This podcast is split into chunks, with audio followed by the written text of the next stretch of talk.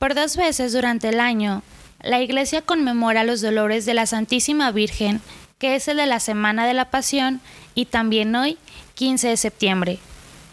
La primera de estas conmemoraciones es la más antigua, puesto que se instituyó en Colonia y en otras partes de Europa en el siglo XV, y cuando la festividad se extendió por toda la Iglesia, en 1727, con el nombre de los Siete Dolores.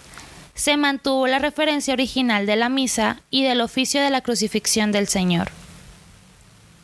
En la Edad Media había una devoción popular por los cinco gozos de la Virgen Madre, y por la misma época se complementó esa devoción con otra fiesta en honor a sus cinco dolores durante la pasión. Más adelante, las penas de la Virgen María aumentaron a siete, y no solo comprendieron su marcha hacia el Calvario, sino su vida entera.